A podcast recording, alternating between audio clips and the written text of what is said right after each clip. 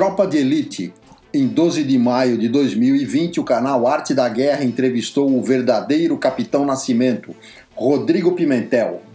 Meu nome é Albert e esse é o podcast do Velho General. Acesse o blog em www.velhogeneral.com.br e o canal Arte da Guerra em www.youtube.com/arte da Guerra. Depois de ver a atuação do Capitão Nascimento no filme Tropa de Elite, você nunca mais vai enxergar a polícia militar da mesma forma.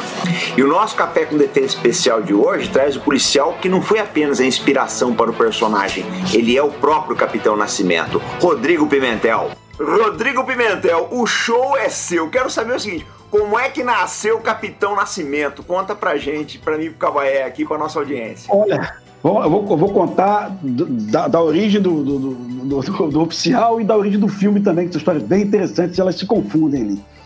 É, fui aluno de colégio militar e, e uma CMRJ? vez eu estava assistindo. Colégio Militar do Rio de Janeiro. Ah, sim. E na década de 80 eu estava assistindo uma tragédia, as chuvas do Rio de Janeiro, onde teve desabamento de favelas. E eu vi uma, uma, uma equipe da polícia realizando salvamento na favela. Eu, porque eu era, eu era da oitava série do Colégio Militar do Rio de Janeiro. Falei, que porra é essa? Quem são esses caras aí com a farda diferente tal? Aí eu descobri que era um tal de NUCOI, Núcleo de, da Companhia de Operações Especiais.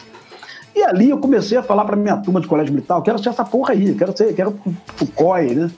Terminei o colégio militar, passei na, no concurso da academia da, da, da ESF, aqui no Rio de Janeiro, me formei na academia de polícia, fui servir em Resende, na, comando, comandando um pelotão da, da PM em Resende, é, subordinado ao batalhão de Volta Redonda. Aí fiz um, uma inscrição para o concurso do GAT, que era o GAT de São Paulo, para fazer o curso do GAT. Me formei no GAT e fui transferido para o BOP. Aí fiquei no BOP até o ano de 2000. Comandei uma equipe no BOP, a equipe Alfa, que é a equipe retratada no filme mesmo, tá? E depois é, assumi funções do Estado-Maior. Fui P1, P2 e P3 do BOP. E depois de sair do, do BOP, Robson, eu não tenho problema de falar isso para você, não. Muita gente sabe, eu não escondo, não me envergonho porque realmente eu tive problemas no VOP.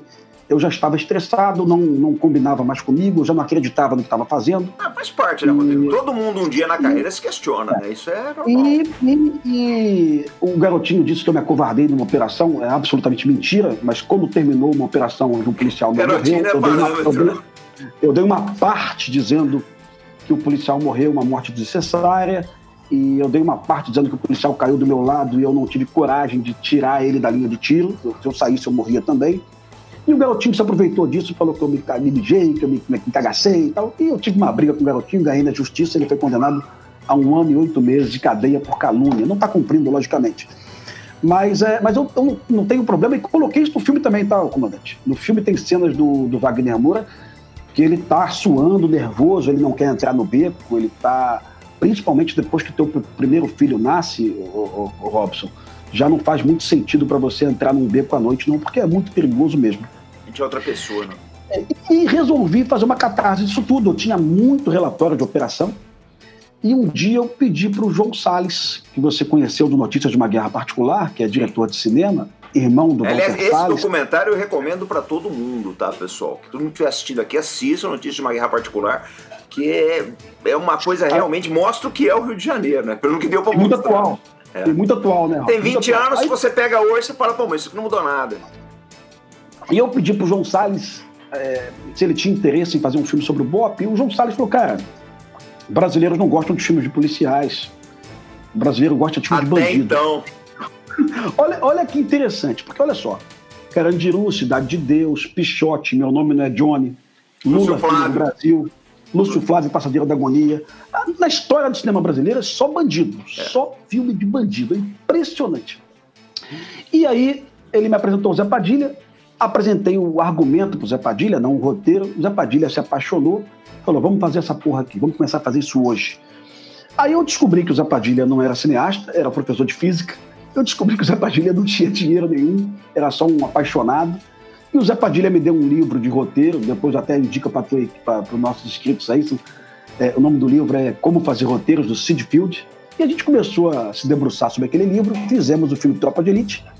Foi o filme mais midiático da história do Brasil. Fomos vítimas do, do, do daquela porra da, da, pirataria, né? Fomos vítimas mesmo, tá? Não foi nada vazado, não. Mas eu falo sempre e... o seguinte, Rodrigo, quando estão te pirateando, que a coisa é boa. Eu vejo muita gente pega vídeo do canal, bota em outros canais, não esquenta a cabeça, a pessoa vem reclamar, deixa pra lá, cara. Eu me, lembro, eu me lembro de uma palestra sua que você começou com esse gancho da pirataria. Sim, sim eu, eu sempre pergunto, quem viu. Robert, o, o, Calma aí, tem uma memória aqui. Meu irmão estava no Haiti na Força de Paz. Ele disse que na, no camelô do Haiti ele via o filme Tropa de Elite na mão dos camelôs. É, eu lembro de você aterrorizando um rapaz lá na, na plateia da palestra porque ele comprou um DVD pirata. Ah, eu, eu, já, peço, eu já peço meus 5 reais de volta. Me dá meus 5 reais. E, e, aí foi. Aí as pessoas disseram assim: ah, isso é sorte de principiante. Esses, esses Zé Padilha e Pimentel tiveram uma sorte. Tá bom, fizemos o Tropa de Elite 2 de novo, o filme mais assistido na história do Brasil. Ficamos com 12 milhões de espectadores. Só perdemos recentemente por Minha Mãe, é uma peça 3 do Paulo Gustavo que é um filme de comédia, e o Brasil hoje as pessoas estão de saco cheio de, de ver sobre tragédia, as pessoas Não, fugiram. Os, do os memes é. que vocês geraram, nunca será, pô, os memes. Nunca serão, pede eu escutava essa porra o dia inteiro, eu tava no mato com a minha tropa, eu escutava essa porra o dia inteiro, cara. A própria coisa do 01, 02, 03. 01, até hoje, isso é até hoje. E, e, e, Robson, no primeiro momento, no primeiro momento, é, os oficiais do BOP não gostaram do filme, oficiais que eu tenho maior carinho, apreço, respeito, e eu considero que meus amigos, o próprio príncipe, é, que é meu amigo, que é comando dos anfíbios, Pimentel. Meu chefe era comando, ele ia sempre lá no batalhão. E aí, depois, depois eles vão mudando de opinião. Eles vão percebendo que o filme é um filme positivo, sabe? Que fala dos dramas de um policial, do BOP, e aquele drama é comum a todos os oficiais, a todos os policiais honestos do Brasil, tá? é o drama da família cobrando, é o drama da, da, das tentações da, dos comandantes corruptos acima, da estrutura poluída. E o filme começa a virar um filme positivo. É, recentemente, um comandante do BOP, que eu também não, não falava com ele, é, que eu gosto muito também, mas ele falou: Pimentel, teu filme foi importante demais para o BOP. O BOP tinha, o Robson, é, 100 candidatos por ano. Agora nós temos 400 candidatos, 500 candidatos para o BOP. Sabe? Virou a Legião Estrangeira do Brasil, essa é a verdade. A mesma lenda da Legião virou o BOP. E, e, Ele deu ciúme nas outras unidades de operações especiais, aí, deu uma dor de cotovelo aí. Todo, todo mundo foi bem, né? E a, a música do Tijuana, Tropa de Elite Osso de Roer, foi a música mais executada do Brasil em 2007, a maior arrecadação de CAD do Brasil. Todo mundo surfou nessa onda. E, e, e, hoje o Bop ainda tem, ele colhe ainda do, do, dos benefícios do filme. É, mas muita gente na época ficou triste. Porra, Pimentel, você fala de problemas que deviam ser guardados na unidade, você fala de tortura, você fala de, você fala de corrupção, você fala. É, é, Robson, eu sou fã pra cacete de Platum. Eu assisto Platum um milhão de vezes. Se tiver passando Platum, para pra assistir. Eu sou apaixonado pela história do Platum. E, e aquele pelotão tem racismo, tem maconha, tem um tenente que é um, é um apagado, que não, não é líder de porra nenhuma. Que é porra nenhuma, que é nada, Copa do Brasil. É, tem uma. Eles vão numa aldeia e eles fazem uma injustiça lá com, com um cara que não era Vietcong, que eles atiram no pé do cara e tal, né? Mas no final você assiste o filme Platão, você fala, esses caras são heróis, né? Esses caras são foda, esses caras acreditaram na missão, e deram a vida pelo, pela, pela, pela missão, pelo combate. Eu tenho o maior respeito por esses caras, sabe? E, e, e hoje em dia, para você construir uma história boa de polícia, você tem que apresentar dilemas, tem que contar dilemas e, e tem que ser desse jeito. Então eu tenho ideia, eu, tô, eu, eu lancei um, eu, eu, lancei um filme agora em dezembro do ano passado, mas vai lançar no cinema em, em setembro, que é Intervenção. É um Já tem trailer sobre... aí, Pimentel, porque eu ponho depois pro pessoal o trailer, tá? Eu vou te mandar o trailer. Já me manda tudo, é com... porque a gente Uma... disponibiliza pros inscritos aí na nossa comunidade o pessoal ver. Isso é importante. Põe no é... blog também, ó. Pô, a gente faz um, blog. um bem bolado. A gente, a gente, o filme fala sobre, sobre um policial que tá de saco cheio com a UPP, que é o Marcos Palmeira. O Babu Santana, que é um sargento da UPP, o mesmo Babu Santana da Big Brother, gente boa pra cacete. Fez Tim Maia. o Tim Maia fala do, da Beca Comparato, que é uma policial também, que, é, é que, tá, que faz concurso para o UPP, acreditando no UPP, e daqui a pouco percebe que tudo aquilo deu errado, e eles estão lá, na verdade, é, cercados por traficantes, lá em cima do morro, é a dura realidade, tá? Vai ser um filme polêmico, viu, o, o, o Robson? É, alguns policiais vão assistir o filme e não vão gostar, outros vão gostar muito, mas a, a, verdade é que eu fiquei um ano entrevistando policiais do UPP. E, e Robson, várias UPPs, não uma só, mas várias, foram cercadas por traficantes, os policiais foram colocados de joelho, arrancaram as armas dos policiais, né? os traficantes esculacharam os policiais e tal.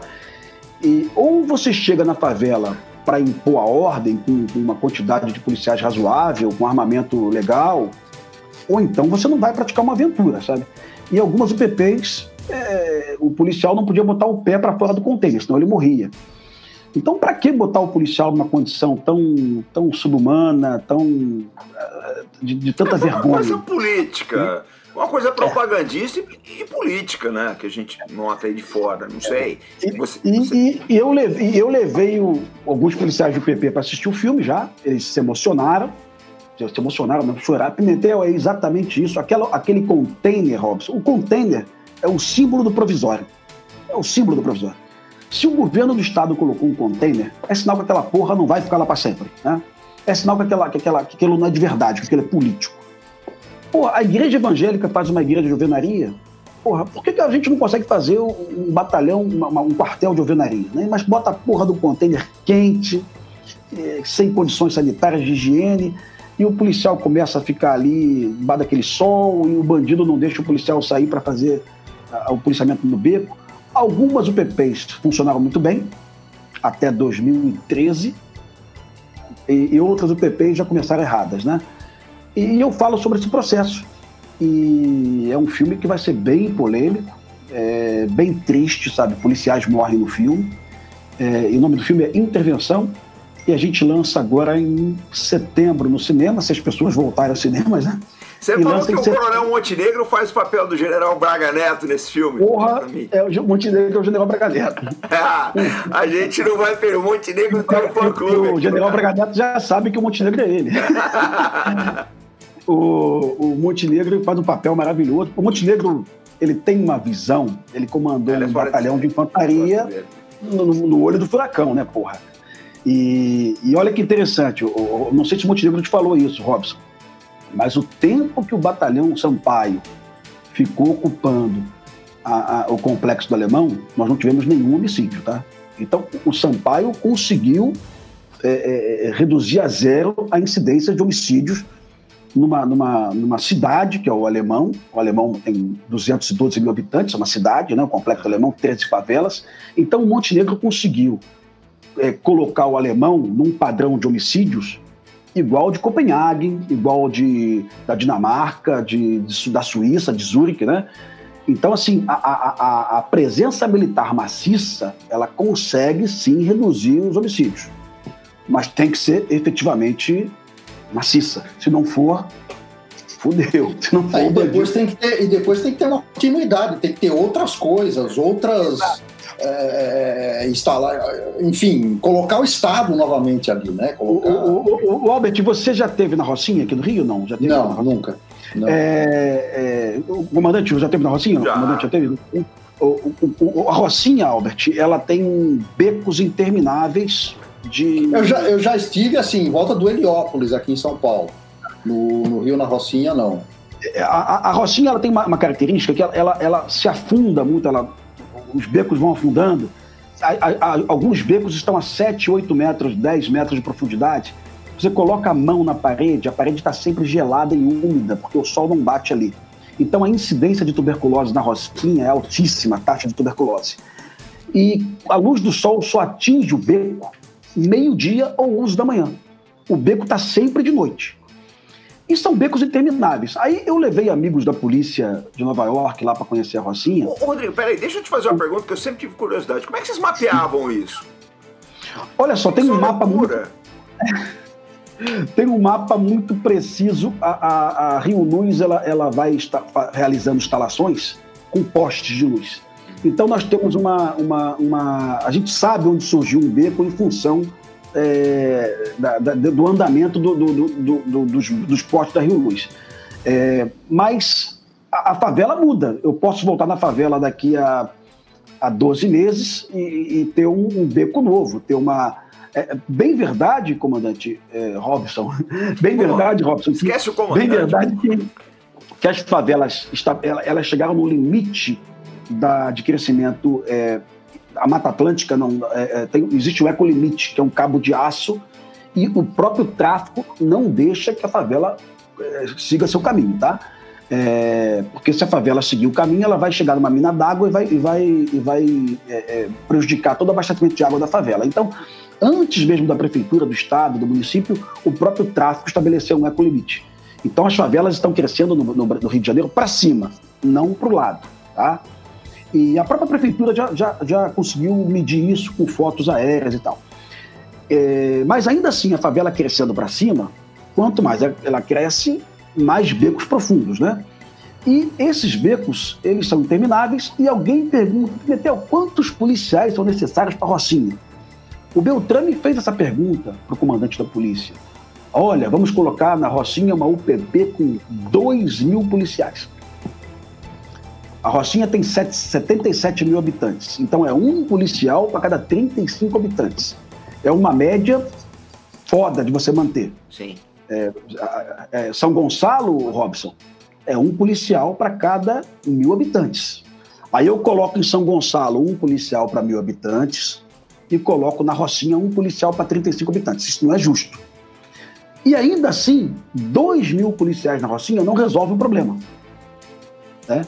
A Rocinha, a única solução, Albert, é essa que você falou aí. É, é você é, realizar a abertura das ruas, é você é, não, não, vou falar de derrubar barraco, porque isso é muito feio, mas é você fazer uma reorganização da arquitetura, uma urbanização, né?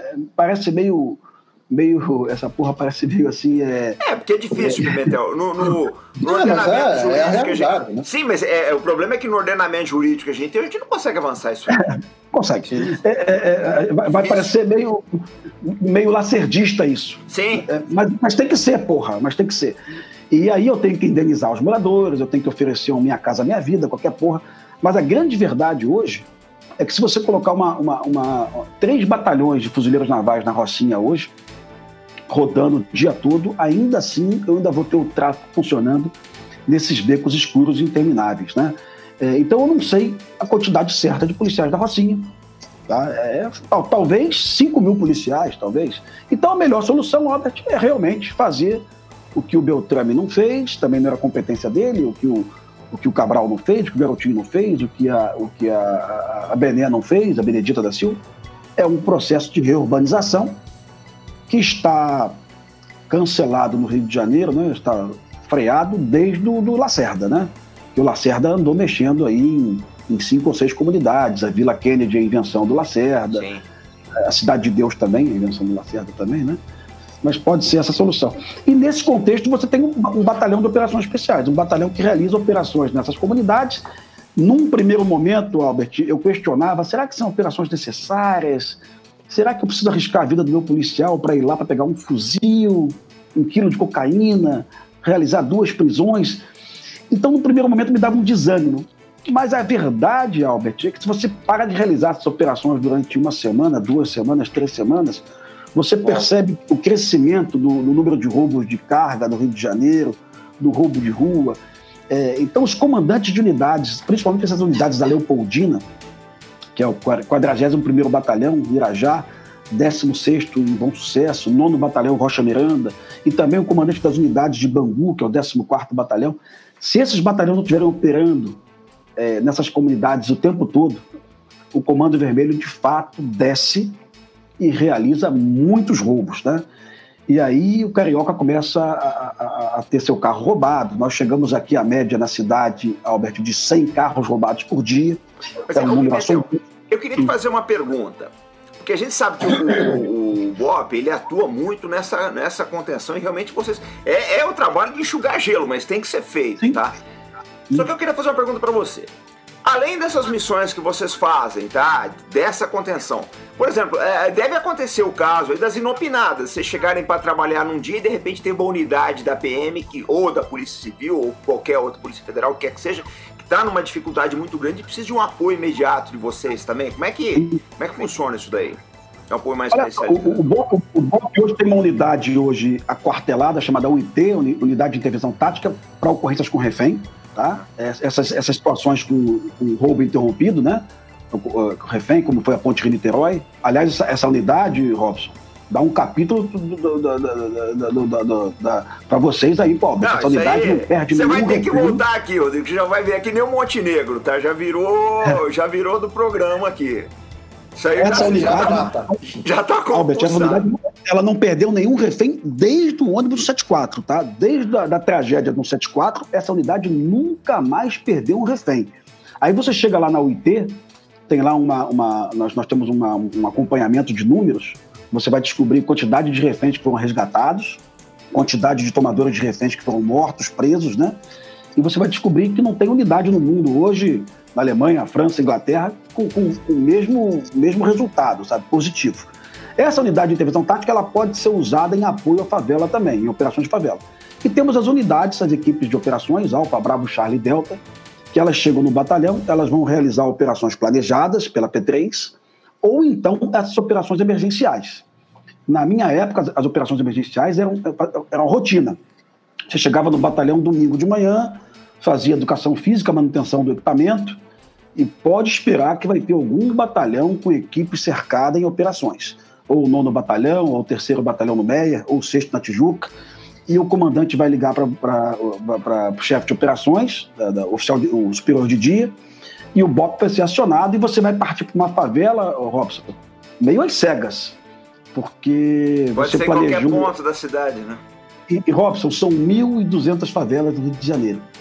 É, a favela que você vai sempre, Rocinha, Jacarezinho, é, Borel, Salgueiro, você mais ou menos conhece os becos e as vielas. Você sabe onde você vai virar, onde você vai tomar tiro. Mas quando você é acionado às duas da manhã para uma favela que você nunca pôs o pé, Vigário Geral, Lucas, aí muda tudo. Aí você, pô, calma aí agora, né? Por onde que eu vou entrar? Por onde que eu vou acessar? Onde que normalmente estão as contenções que o bandido vai fazer frente à, à sua entrada, né? E, e aí você olha para a tua viatura, não tem como você fazer aquele briefing no batalhão, reunir a equipe, fazer um briefing, você faz o um briefing nas viaturas mesmo.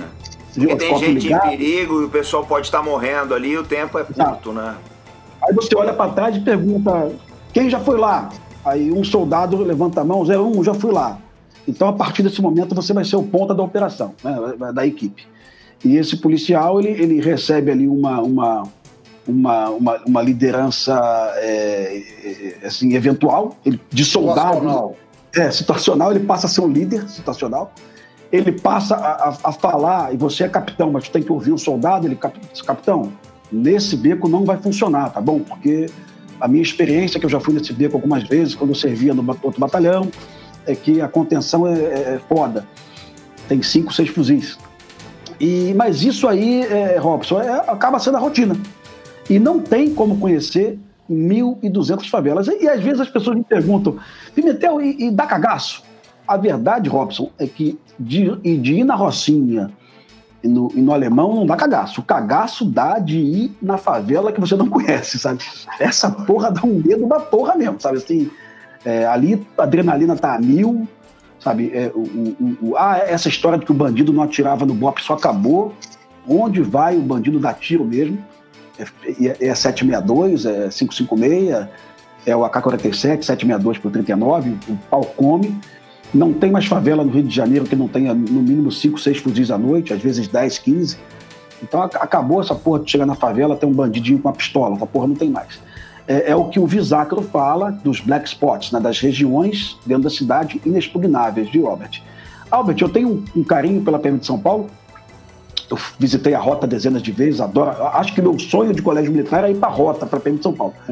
Mas é, acompanhando a PM de São Paulo em Paraisópolis, cidade de Tiradentes, a PM de São Paulo, ela, ela entra em Paraisópolis a qualquer hora do dia e da noite. Duas, três patamos com a rota, com o tático do batalhão. Entra em Paraisópolis, vai lá, realiza as suas operações, as suas revistas pessoais. O Rio de Janeiro não é assim. O Rio de Janeiro é a única cidade do Brasil onde a polícia, para entrar, ela tem que se planejar.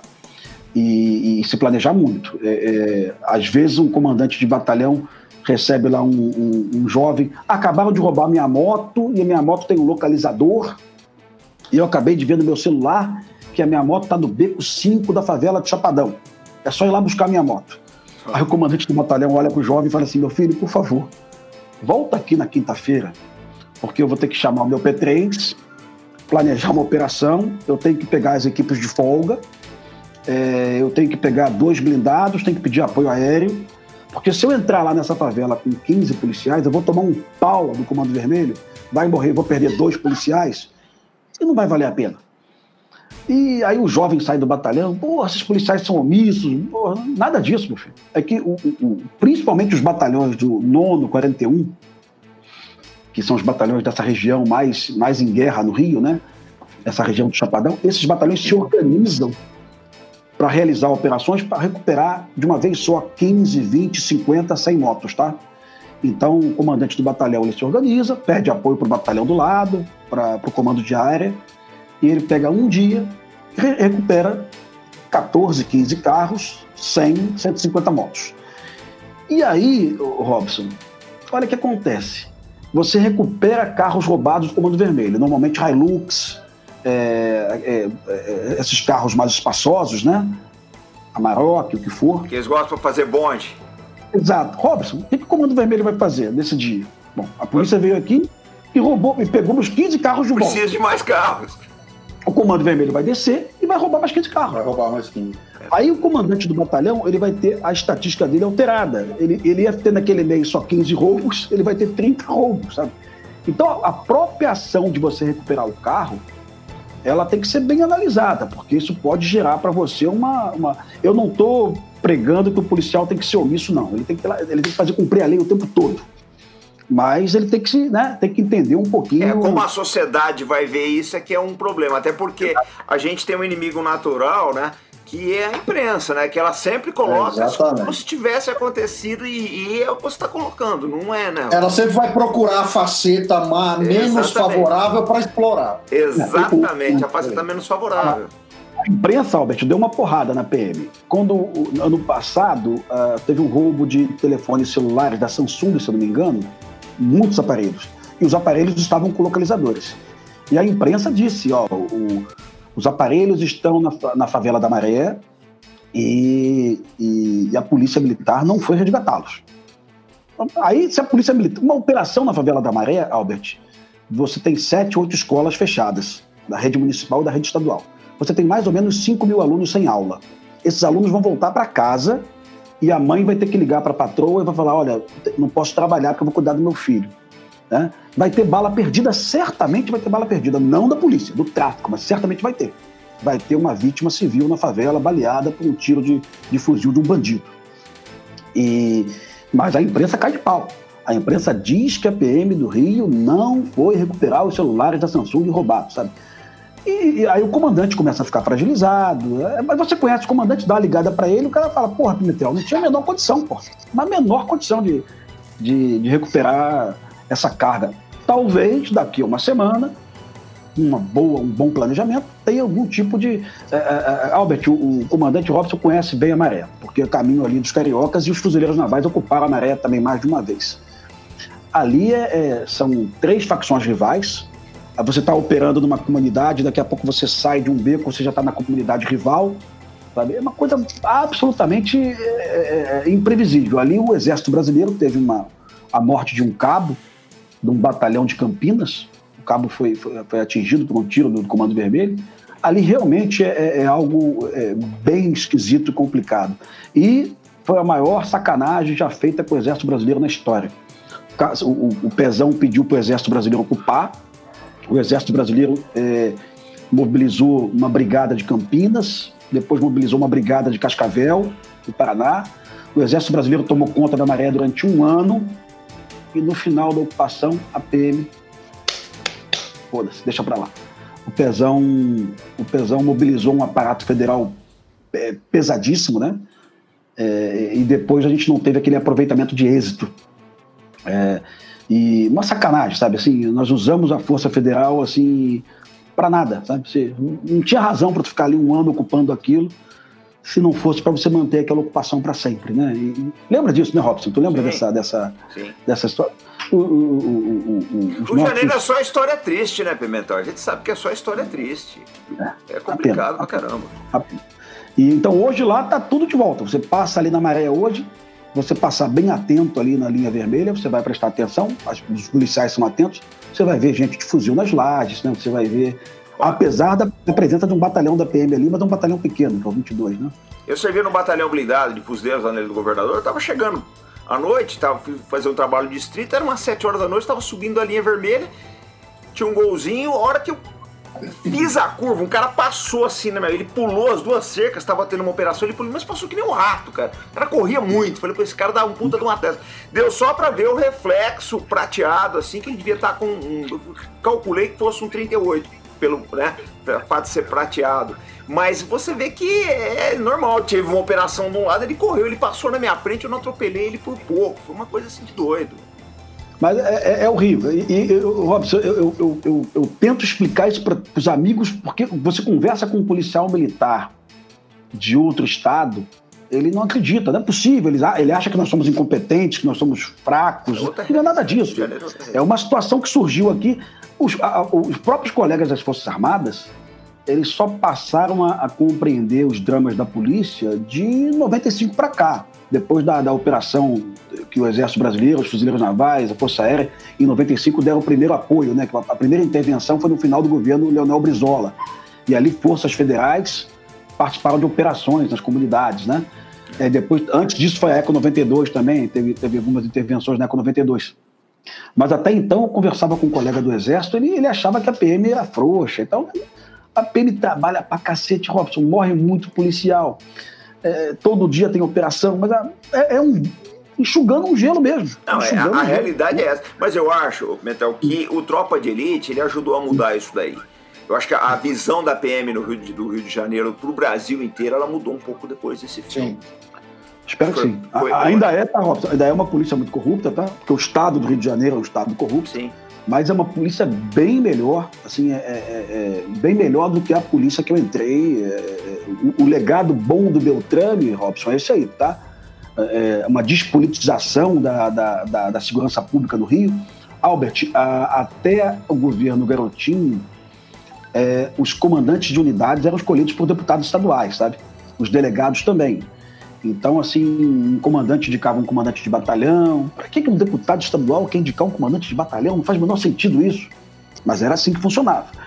E a polícia era muito, realmente muito politizada. Esse processo de despolitização da polícia do Rio de Janeiro, da militar, ocorre no governo Sérgio Cabral, apesar do Cabral estar tá preso. O comandante-geral ele tinha pleno direito de escolher seus comandantes de unidades operacionais e ponto final. Não tinha mais nenhuma intromissão política. É, então, assim, é uma algo bem melhor, sabe? Assim, tanto que na gestão do Cabral, o, Robson, foram 500 milicianos presos, né? Apesar do, do Cabral ser corrupto e estar tá preso, na gestão do Cabral... Eliminou a concorrência.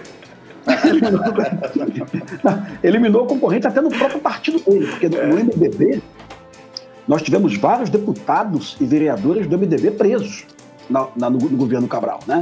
O partido do MDB, que, que era um partido de... que era o PMDB, né? Nós tínhamos deputados que eram milicianos. E aí, Albert, um outro problema. A Rede Globo lança uma novela no, na, novela da, da Globo com Antônio Fagundes. Eu acho que o nome da acho que é Partido Alto, eu tenho que lembrar o nome da, da novela. Onde o Antônio Fagundes é um miliciano do bem. A favela era portelinha. E o Antônio Fagundes fazia bondade com todo mundo, abraçava todo mundo, estava sempre ajudando as pessoas e tal. E a Rede Globo oferece ao Brasil uma imagem de que milícia era uma coisa muito boa. Afinal de contas, a Portelinha era uma comunidade de paz, de harmonia. E nunca foi isso. Milícia sempre matou, é, oprimiu, ameaçou moradores. A milícia sobrevive da extorsão a moradores. Né? Algumas extorsões são mais evidentes, o miliciano bate na tua porta e cobra uma taxa, outras estão embutidas no sinal de TV a cabo, clandestino, ou então no bujão de gás. É, Robson, teve um delegado aqui no Rio, Cláudio Ferraz, que chefiou a Delegacia de Repressão ao Crime Organizado, a DRACO, e ele investigava vários homicídios de pessoas assassinadas porque não compraram bujão de gás com a milícia. O bujão de gás da milícia custava 55 reais e o bujão de gás na loja custava 45. Ah, eu não quero comprar com a milícia. Vou te matar. É melhor você comprar com a milícia. Então, isso é a milícia no Rio de Janeiro. Aí, aí as pessoas perguntam, mas Pimentel, o que é melhor, a milícia ou o Comando Vermelho? Os dois são uma merda, pô. Não, mas algum tem que ser melhor. Não, os dois são uma merda. É, Eles são só rivais. Eu queria te fazer uma pergunta. Tinha uma época que só tinha, acho que aquela milícia de Rio das Pedras lá em Jacarepaguá, se não me engano. Teve uma época, eu lembro bem disso. Eu lembro que eu tinha uma moto, de vez em quando eu consertava no mecânico lá em Jacarepaguá. E só tinha essa, mas de um tempo pra cá, isso eu tô falando de 20 anos atrás, de um tempo pra cá, proliferou. O que foi que aconteceu, afinal de contas? Olha só, é, ela, é alimentada por policiais militares expulsos, tá? Primeiro, nós tivemos, um, um, um, ao longo de uma década, uma média de 500, 600 policiais expulsos por ano. Sabe? A PM do Rio expulsa muita gente. Então, nós começamos a, a gerar mão de obra para essa, essa para esse business, né? Uhum. Você tem a questão também da, da, dos currais eleitorais, os partidos políticos descobrindo a Zona Oeste do Rio de Janeiro como a maior fonte de voto, tá? E, e você tem a questão também da politização dos batalhões. Você tem comandantes de unidades que eram ligados a deputados estaduais. Albert, o que eu estou falando está nos jornais, tá? Nós chegamos a ter no Rio de Janeiro é, 11 deputados caçados, tá? E nós tivemos deputados presos também e vereadores presos por participarem de milícias, aliás, presos pela própria Delegacia de Repressão ao Crime Organizado, pela, pela polícia. Se tivemos alguns presos pela Polícia Federal também, tá? A Polícia Federal prendeu milicianos no Rio de Janeiro também. Mas a, a, o papel maior foi a Draco. Aí você tem essa, essa junção de fatores, é, oferta de mão de obra, de policiais, você tem politização, estabelecimento de, de currais eleitorais na Zona Oeste. Aí você tem a primeira explosão, tá, Robson? A primeira explosão, Campo Grande, Bangu, aquela região, depois a grande Jacarepaguá toda, tá? depois a própria Avenida Brasil, a favela Kelson, virou uma favela de milícia, depois a, a, a Roquete Pinto, aí depois a Ilha do Governador, pronto, as milícias é, assumiram a sua posição. Aí tem uma questão mais nova, Robson. Comando Vermelho, ele tem uma capilaridade, ele tem favelas em Volta Redonda, Cabo Frio, ele tem favelas na Zona Oeste, e você acorda de manhã, você é traficante e fala assim, pô, quer saber? Vou pagar mais porra nenhuma pro Comando Vermelho, porque o Comando Vermelho cobra royalties, né? Para você usar a marca Comando Vermelho, tem que pagar ali 3, 7, 8 mil reais por semana. É uma franquia tua favela, né? A franquia deles. Aí é, mas é, O aí Montenegro você... fez um artigo muito bom no Velho General sobre isso aí, mano. É um negócio. Aí você levanta a mão e fala assim: a partir de hoje eu não tenho mais facção. Se você não tem mais facção, se você não é CV, nem ADA, nem terceiro comando, você é uma milícia. Você é um grupo armado Aí pronto. Eu fui na favela Kelsons é, acompanhar uma operação dos fuzileiros navais e do Exército Brasileiro. Fiquei, fiquei puto pra cacete também, me perdoa o palavrão, Robson, com a casa que eu trabalhava, com a Rede Globo. Ah, os moradores estavam todos felizes, os moradores, porra, até que enfim o Exército Brasileiro chegou aqui, porra, que bom, que bom. Aliás, eram os fuzileiros navais. E todos os moradores que eu conversei, que eu interagi, satisfeitos, né? E a, a, um, o chefe da inteligência de um batalhão de infantaria, ele pegou uma, uma, uma, uma câmera e começou a tirar fotos, talvez com smartphone, de alguns moradores, para que ele pudesse fazer comparação com o arquivo de imagens que ele tinha da Polícia Civil. A Rede Globo foi nisso aí. Moradores estão sendo humilhados, constrangidos, não sei o que. Eu me lembro disso. Ah, né? Uma cascata, porque o morador estava do meu lado. Não, não tô nem um pouco, eu não sou bandido. Pode tirar minha foto, qual é o problema? não estão devendo nada a ninguém, pode tirar. E não era uma coisa seletiva, estava tirando foto de vários moradores. Nesse dia, eu conversei com o presidente da Associação de Moradores. Eu perguntei: aqui é Comando Vermelho ou Terceiro Comando? Aqui é ADA? Não, aqui são jovens de 18, 19 anos que simplesmente é, avisaram ao, ao, ao, Comando Vermelho: não vamos mais pagar porra nenhuma. Montaram uma milícia local, é, se aliaram a um policial corrupto que foi expulso também. Pronto, montaram a sua milíciazinha. É, mas na cabeça da Rede Globo, na cabeça da sociedade, quando você fala milícia, sempre são ex-policiais. Naquele caso não era isso. Naquele caso eram jovens do Comando Vermelho, que vendiam cocaína, vendiam maconha e roubavam carga. E hoje, Robson, mais um problemão. É... Você é fumante, Robson? Você é fumante, não, né? Já fumei há muito tempo. Agora. Robert, fuma, não. Né? Albert, Parei de fumar há 30 anos. É, o Hollywood hoje, Albert, não é o cigarro mais vendido no Brasil. O cigarro mais vendido no Brasil hoje é um cigarro paraguaio. Tá? É, aliás, são duas marcas paraguaias distintas. E hoje o Comando Vermelho resolveu investir maciçamente na venda de cigarros. Então, qual é o pensamento do Comando Vermelho? Se você prender um, um, um bandido com um cigarro, a porra nenhuma. Nada. Se você prender uma pessoa com cocaína, é 12 anos. Está preso. Regime fechado. Então o Comando Vermelho descobriu uma outra coisa. O que vende mais, cocaína ou cigarro? Cigarro. Logicamente, a receita obtida pela cocaína é muito maior, mas se você vender um cigarro em larga escala. Então e hoje. O risco o... é menor, né? E o risco é, na cocaína é maior, o custo é maior, enfim, toda. Hoje o Comando Vermelho, em algumas favelas, abandonou a cocaína e só vende cigarro. É, hoje o Comando Vermelho, em algumas favelas, abandonou a cocaína e só rouba carga. Então hoje, se você não combater o contrabando de cigarro e se você não combater o roubo de carga, você não combate o, o, o, o Comando Vermelho. O Comando Vermelho continua lá é, é, mantendo o seu, seu império com o uso da força. Qual a carga mais procurada, Pimentel? O que, que eles mais é, procuram? É, o Comando Vermelho roubava carne, proteínas e roubava também cerveja, bebida alcoólica. Até mais ou menos o final da década de 90. Hoje em dia ele rouba qualquer coisa. É, um dia, Robson, um, um delegado da delegacia de carga Pimentel roubaram, roubaram dois caminhões de uva. Uva é perecível, pô. Você tem que, você tem que passar a uva muito rápido. Você não, você não tem os guardas. Aí o motorista do caminhão disse que foi abordado pelos bandidos.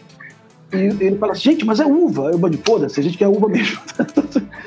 mas assim, época de, de, de Páscoa, é, ovo de Páscoa, chocolate, em época de de Natal, panetone, é, peru. É sazonal, é sazonal. É. Eles vão de acordo e, com a. Mas, mas eles roubam qualquer coisa, por quê?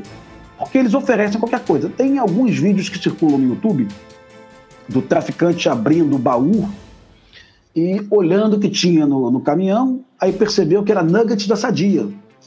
E ele pega o, o megafone, ó, oh, hoje tem nugget da Sadia, três cartelas por cinco reais.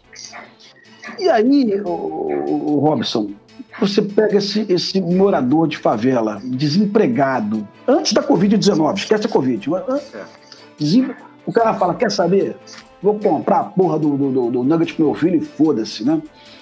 E, mas, porra, aí, aí fica assim, desse jeito. Eu, eu, eu, não sei se foi o general Braga Neto ou foi o general Richard, mas um dos generais disse numa, numa entrevista: olha, enquanto tiver morador para comprar carga roubada, vai ser difícil a gente combater essa, essa modalidade, porque tem, a, tem demanda. Eu não, sei, eu não sei, pode ter sido o general Sinote também, eu vou ver quem foi. Mas, Mas foi um dos generais. Olha, eu, eu, isso aqui ninguém me contou, eu vi. Eu vi, eu morava em Copacabana, no Rio de Janeiro, estava voltando do TFM no final do dia e eu passei em frente a um supermercado. Então tinha uma quantidade de alimento perecível que eles jogaram no latão e eu vi um pessoal se debruçando no latão e pegando aquele alimento estragado. Quer dizer, a situação de penúria ela realmente existe. É, é difícil você dizer pro cara não vai comprar isso daí, não é uma situação que ele tá, né? É, é, é agora, uma solução, uma solução para esse problema não, não é uma única questão, não é só a polícia ir lá, não sei o que, você precisa de todo um. Exatamente. É saúde, é, é, complexo é, é econômico, é, é. Cara, é, é, é, muita coisa. É muita Robert, coisa. A, a questão do cigarro, inclusive, apesar de não ser fumante, eu até achava interessante, porque o cigarro paraguaio ele está no Rio de Janeiro, o gift, ele está custando R$ 2,20 no Rio de Janeiro na, na, na, mão dos bandidos, tá? É quando você compra um cigarro paraguaio aqui, o gift. Eu acho até que o dono do, da gift era o vice-presidente do Paraguai, inclusive, que, era do, era, que ele era cigarreiro, né? O vice-presidente do Paraguai. Mas é, um cigarro Hollywood, ele está R$ reais ou R$ reais, eu não sei bem. É, como que eu vou convencer o porteiro do meu prédio que ele comprando gift, ele está alimentando o Comando Vermelho, né? Ele está alimentando uma cadeia de corrupção, de assassinatos, de, de banditismo. Tal. É, e se eu reduzisse o preço do Hollywood? Será que, será que o cara ia comprar o gift se o Hollywood tivesse mais barato? O que eu sei é que a Polícia Federal hoje, é, e a Polícia Rodoviária Federal, elas apreendem, Robson, uma tonelada de cigarros por dia na região de Foz do Iguaçu. É, um, é, é, é incansável. Todo dia tem uma operação foda, às vezes envolvendo a receita também, prendendo cigarro, prendendo cigarro. E ainda assim, Albert, eles conseguem fazer o cigarro chegar no Rio de Janeiro. É, tem uma favela em São Gonçalo que o caminhão sai dire... saiu direto de Foz do Iguaçu, favela, é favela do Salgueiro, tem dois Salgueiros, tem Salgueiro da Tijuca e São Gonçalo também. O caminhão saiu direto da, da, da de Foz do Iguaçu, escoltado com fuzis, para levar o cigarro na favela do Salgueiro. E, e, a Polícia Federal avisou ao batalhão de São Gonçalo, o sétimo batalhão, que a carga ia chegar. Ou seja, eles estão usando armamento pesado para escoltar cigarro. Aí que tá, Pimentel, é outra pergunta que eu quero fazer, tá? E, e que eu sei que vai dar gancho para mais um vídeo. A gente precisa falar do problema de entrada de armas no Rio de Janeiro também. É, exatamente. Problema de armas pesadas, né? É, assim, a, a, cada ano que passa, a polícia tem um resultado melhor na apreensão de fuzis, tá? Todo, todo ano a PM divulga, batemos recorde em apreensão de fuzil, batemos recorde. Todo ano esse recorde está sendo quebrado. É, é, e cada vez mais sofisticado, viu, Robson? Antigamente você, você verificava aqueles AKs que eram sobra de, das Farc, você via lá um G3 é, velho, da HK, né? É, você via um FAO argentino também velho. Hoje em dia isso acabou, eles são novíssimos, né? Aí o BOP compra a, o AR-10762, o Batalhão de Choque, o BOP e a Cora da Polícia Civil. No mês seguinte, opa, essa arma deve ser boa, o BOP comprou eles têm lá um, um, uma, uma, um, um contato e eles compram arma exatamente igual a do BOP, tá? E, e aí e essas, e essa, essa deve, é, é uma, deveria ser realmente Polícia Federal, né? A gente deveria cobrar mais a Polícia Federal. A gente deveria cobrar mais a PRF, porque realmente essas armas chegam é, rodovia, né? Ou pela BR-116, ou pela BR-040, é, ou pela BR-101. E, e, e, e, Robson, a PRF, quando tem um mega evento no Rio de Janeiro, a PRF ela recebe é, reforços de todo o Brasil. Então tem um posto da PRF que fica ali em Itatiaia. Esse posto normalmente tem quatro policiais, cinco por dia. Aí quando tem um evento no Rio de Janeiro, visita do Papa, jogos das mundiais, jogos militares, essa, essa, essa base da PRF recebe 16 homens por dia, 17, às vezes 20. Robson, é imediato. Você começa a ver o nível de apreensões escalonando. Pá! A PRF pegando 5, 6 fuzis por dia, 9 fuzis. Ah, então quer dizer que, que a solução para o Rio de Janeiro poderia ser uma PRF forte em Tatiaia? De repente. É, eu, eu sei também que todo secretário de Segurança Pública, quando se estabelece no Rio de Janeiro, Beltrame, Garotinho, Josias Quintal, toda vez que a coisa começa a apertar, eles começam a acusar a PRF de a PF a PRF de assim de é, de pouca de, de, pouca produção, sabe? Será que a gente não podia estabelecer que a PF e a PRF no Rio de Janeiro teriam deveriam ser prioritárias no Brasil? Eu sei que o cobertor é muito curto, eu sei que Foz do Iguaçu também é prioridade, eu sei que a Amazônia é prioridade também, a Amazonas toda é prioridade. Mas será que, que aqui não poderia ser uma prioridade? Porque na, na, na Via Dutra, Robson, passam 7 mil caminhões por dia. Será que a gente não poderia parar pelo menos aí uns mil caminhões por dia para realizar uma boa, uma boa abordagem? Ele, é, a, a, maconha e, e, as armas chegam em caminhões de madeira, com placa de Maringá, de Londrina, de Apucarana. São caminhões novos que foram comprados, a documentação do caminhão está totalmente em dia. Mas é, é, a PRF opera milagres, viu? Porque para um caminhão daquele de madeira, você tem que levantar a carga, tem que suspeitar que o fuzil está guardado ali. E eu vejo, é, ainda assim, a PRF com bons resultados. Mas, Mas talvez tivesse um raio-x ali, Robson, um raio-x daquele tipo que tem lá em, na fronteira com o México, sabe? E, é, é, alguma coisa nesse sentido aí, mas não tem. Mas é que tá, Rodrigo, olha só, uma coisa que eu sempre bati aqui no canal. Essas armas, elas não são fabricadas, não é o cara da favela que fabrica elas, não é o cara do Paraguai que fabrica elas, tá? É, isso é, vem coisa da Bulgária, vem coisa dos Estados Unidos, vem coisa da Rússia, de, de Suriname, Rob. Suriname. Suriname também.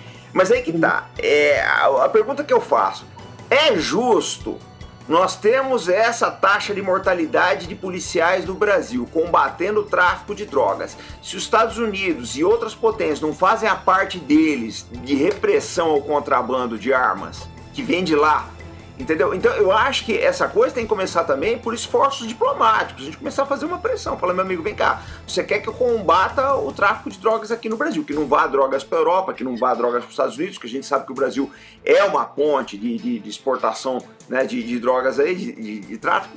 Mas vocês têm que fazer a parte de vocês também, porque quem está municiando, quem está armando o, o, tráfico aqui são vocês, né? Então é complicado. As armas deles vêm desses países. Exatamente. O, o Albert, e assim, o, o da minha geração, você aprender uma Glock em favela era, era um pouquinho raro. A gente aprendia muita pistola Bersa argentina, alguma pistola CZ tcheca, alguma pistola israelense, uma pistola boa israelense, esqueci, o Jericó.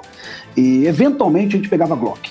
Hoje em dia o que mais tem são Glocks, né? A Glock ela, ela não, não só é fabricada na Áustria, como é fabricada nos Estados Unidos também. Né? E as Glocks aprendidas no Brasil, hoje você pega a numeração, você, você consulta via é, é, ATF, é, e você percebe que são pistolas fabricadas na, na Flórida, se eu não me engano. É, a, a, delegacia da Polícia Civil, não a federal, a Polícia Civil do Rio de Janeiro, ela descobriu que um grande lote de pistolas Glock, Robson, foram compradas por associações de polícias municipais americanas, por xerifados, condados, né? Então, hoje, a Polícia Civil do Rio de Janeiro, um trabalho maravilhoso feito por um, por um inspetor de polícia, por um delegado. Eles informaram o governo da Flórida, o estado da Flórida, que as Glocks que são apreendidas na Rocinha, no Turano, né, elas foram compradas por uma associação por um preço mais embaixo e os policiais da associação não tinham solicitado essa compra, sabe? E aí o governo americano começou em, em 2018 a prender policiais dos Estados Unidos envolvidos, policiais municipais, tá? Com contrabando de armas utilizadas em favelas no Brasil. Mas eu estou te falando de uma das, das, das estratégias, né? Que é, são várias. É, são várias, né? É, aí, ano passado também, impressionante, Robson, a quantidade de pistolas turcas, né? E são Pô, pistolas muito boas. Pelo menos 50 pistolas da Turquia são pistolas de ótima qualidade, de polímero também. Agora, o, o, o, delegado, esse mesmo delegado, ele quer entender, ele já descobriu o esquema da Glock da, da, da Glock da Flórida, agora ele quer entender o esquema da da pistola turca também. Como é que chegou? Quem foi que teve essa ideia de comprar essa pistola turca? E o crime é, é muito ágil também, né, Pimentel? Eles trocam, né, as. Se tá, tá, mais difícil comprar nos Estados Unidos, vão comprar em outro lugar. Eles são ágeis. Agora, agora Robson, para boa notícia, em 95 o BOP aprendeu um fuzil SIG. O SIG ele tem duas. os, os, nossos seguidores falam eventualmente SIG Sauer. SIG Sauer é a pistola, o fuzil é SIG, né? Uhum. Ele não é SIG Sauer. E tem dois modelos 556. Tem o modelo comando, que é o 550, e o modelo 551, que é o modelo longo. O BOP aprendeu dois modelos, duas, dois fuzis longos é, do SIG, operações do BOP. Aí nós tínhamos a numeração do primeiro fuzil. O primeiro fuzil tinha uma numeração 008 no final. E o segundo fuzil tinha uma numeração é, 052. Nós pegamos essas duas numerações, informamos no consulado dos Estados Unidos aqui na, no Rio de Janeiro para um, um militar de inteligência. Ele fez uma conexão com a TF.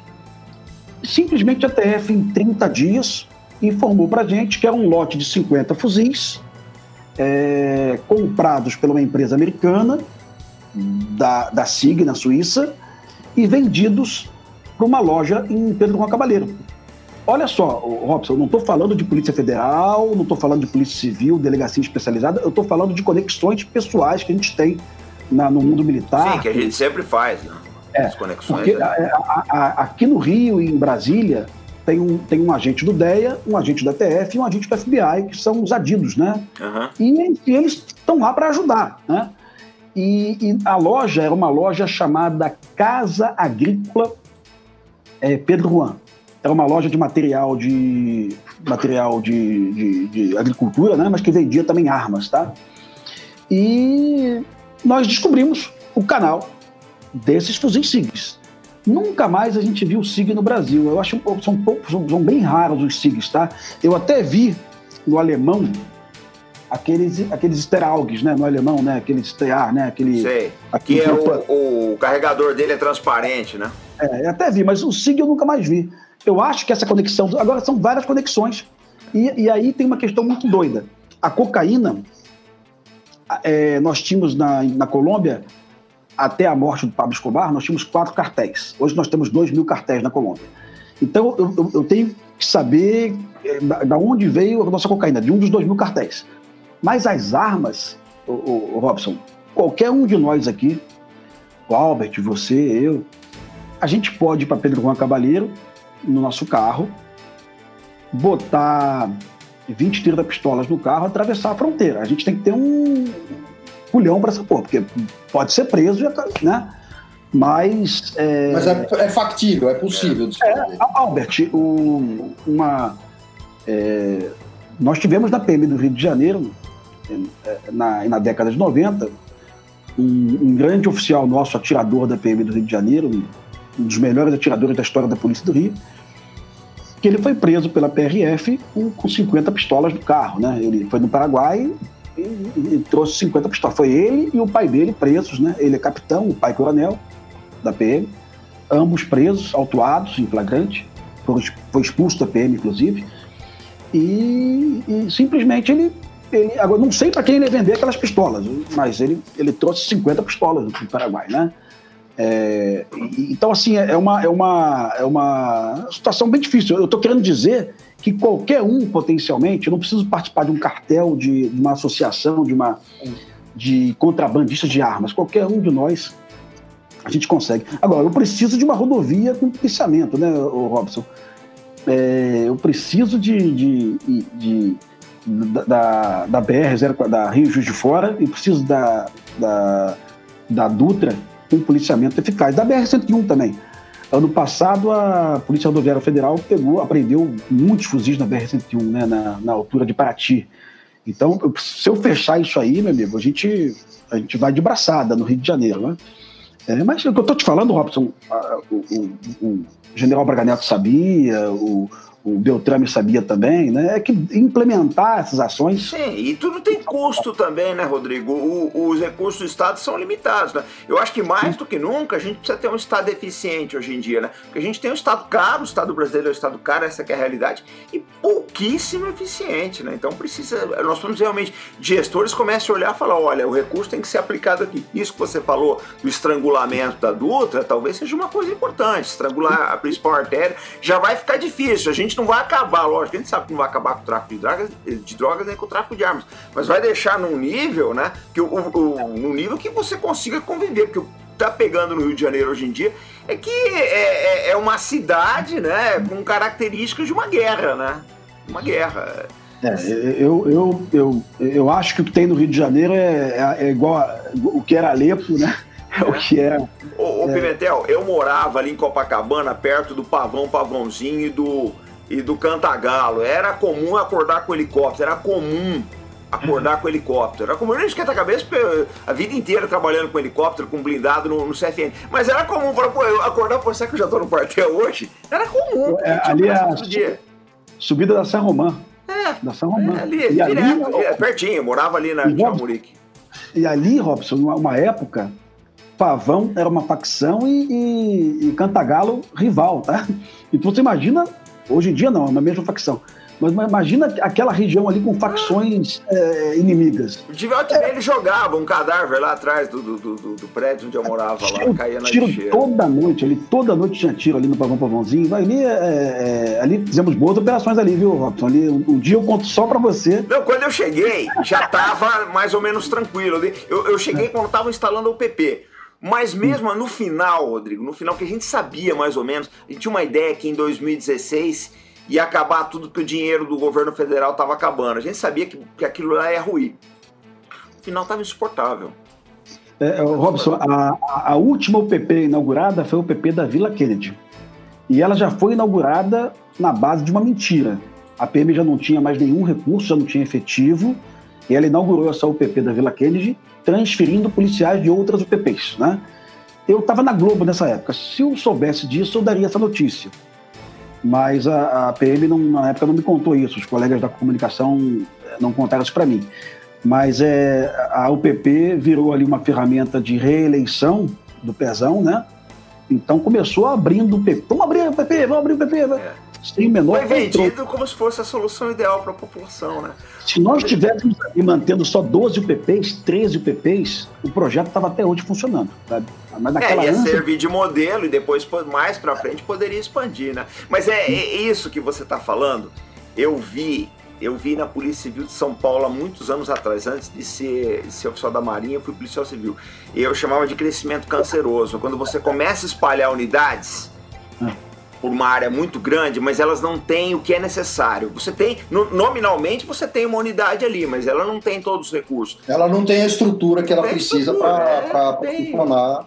Ô, gente, Exatamente. operar como deveria. Nós estamos com uma hora de gravação. Eu estava com a ideia de fazer o seguinte: desligar o gravador aqui, a gente bate mais um papo e a gente já marca um novo vídeo. Quando quiser. Quando quiser. Eu... Eu, eu, e aí, Alberto, a promessa aí, quando acabar essa Covid aí. Não, ele vai. Vamos, vamos levar o Alberto lá. O, o, o, comandante, o, o, você tem relação boa com teus, com teus inscritos? Você faz essas coisas de. Você, você indica livros, que volta e meio você indica uma leitura. Não, certo. É, mas para isso, você manda alguma coisa para algum, algum menino teu aí, não? Para algum, algum seguidor? Tu manda algum brinde? Algum não, prêmio? já mandei. Já teve um rapaz que ele não, o Albert até sabe quem é, ele não gostava de ler de jeito nenhum. O Pimentel peguei ah. uns livros que eu, eu mandei um pacote, vai ver se você lê, cara. Mas funciona, funciona bem isso, não? Não, eu mandei funciona? de presente mesmo, Pimentel, porque eu... Calma aí que eu vou pegar aqui um para te mandar para um leitor nosso. Um minutinho. Tá, tá. Ah, acho que o que ele tá falando é fazer tipo um... Sei lá, um sorteio. É, a gente vai fazer pelo tipo. blog, a gente faz. Tá muito legal, né, cara? Foi muito bom. Muito bom, muito excelente. excelente. Eu tenho que fazer mais aí. Excelente.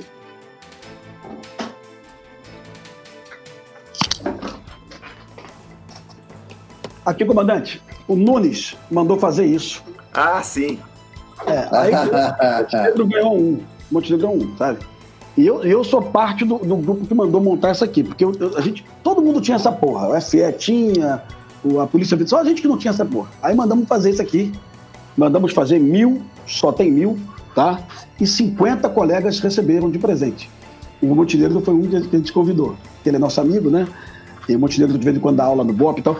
Eu vou mandar isso aqui para um leitor teu. Você vai fazer uma, uma, uma, algum tipo de promoção? Tá. Pro cara, porque tá, tá lindo, é um dos mais bonitos que eu vi. E aqui conta a história, aqui você consegue se sintonizar com as ideias de o que é ser operador de, especial no Rio de Janeiro. Essa aqui é a nossa favela da Maré, viu? Então, além de ser um livro lindo, tá? Mostra o treinamento do BOP, mostra as equipes do BOP na, na, nas operações, sabe? Você consegue entrar numa sintonia de que é, do que é ser policial de uma unidade. Então, nós vamos fazer o seguinte: a gente vai fazer um novo vídeo e a tá primeira pessoa que comentar nesse vídeo Ganha essa porra. Ganha esse, ganha esse livro. Primeira pessoa que comentar. Eu vou encerrar essa daqui, tá? Mas já tá intimado aí a, a, a aparecer no próximo. Quando você quiser, meu amigo. Quando você quiser, tá? Tá ok. Um abração pra ti.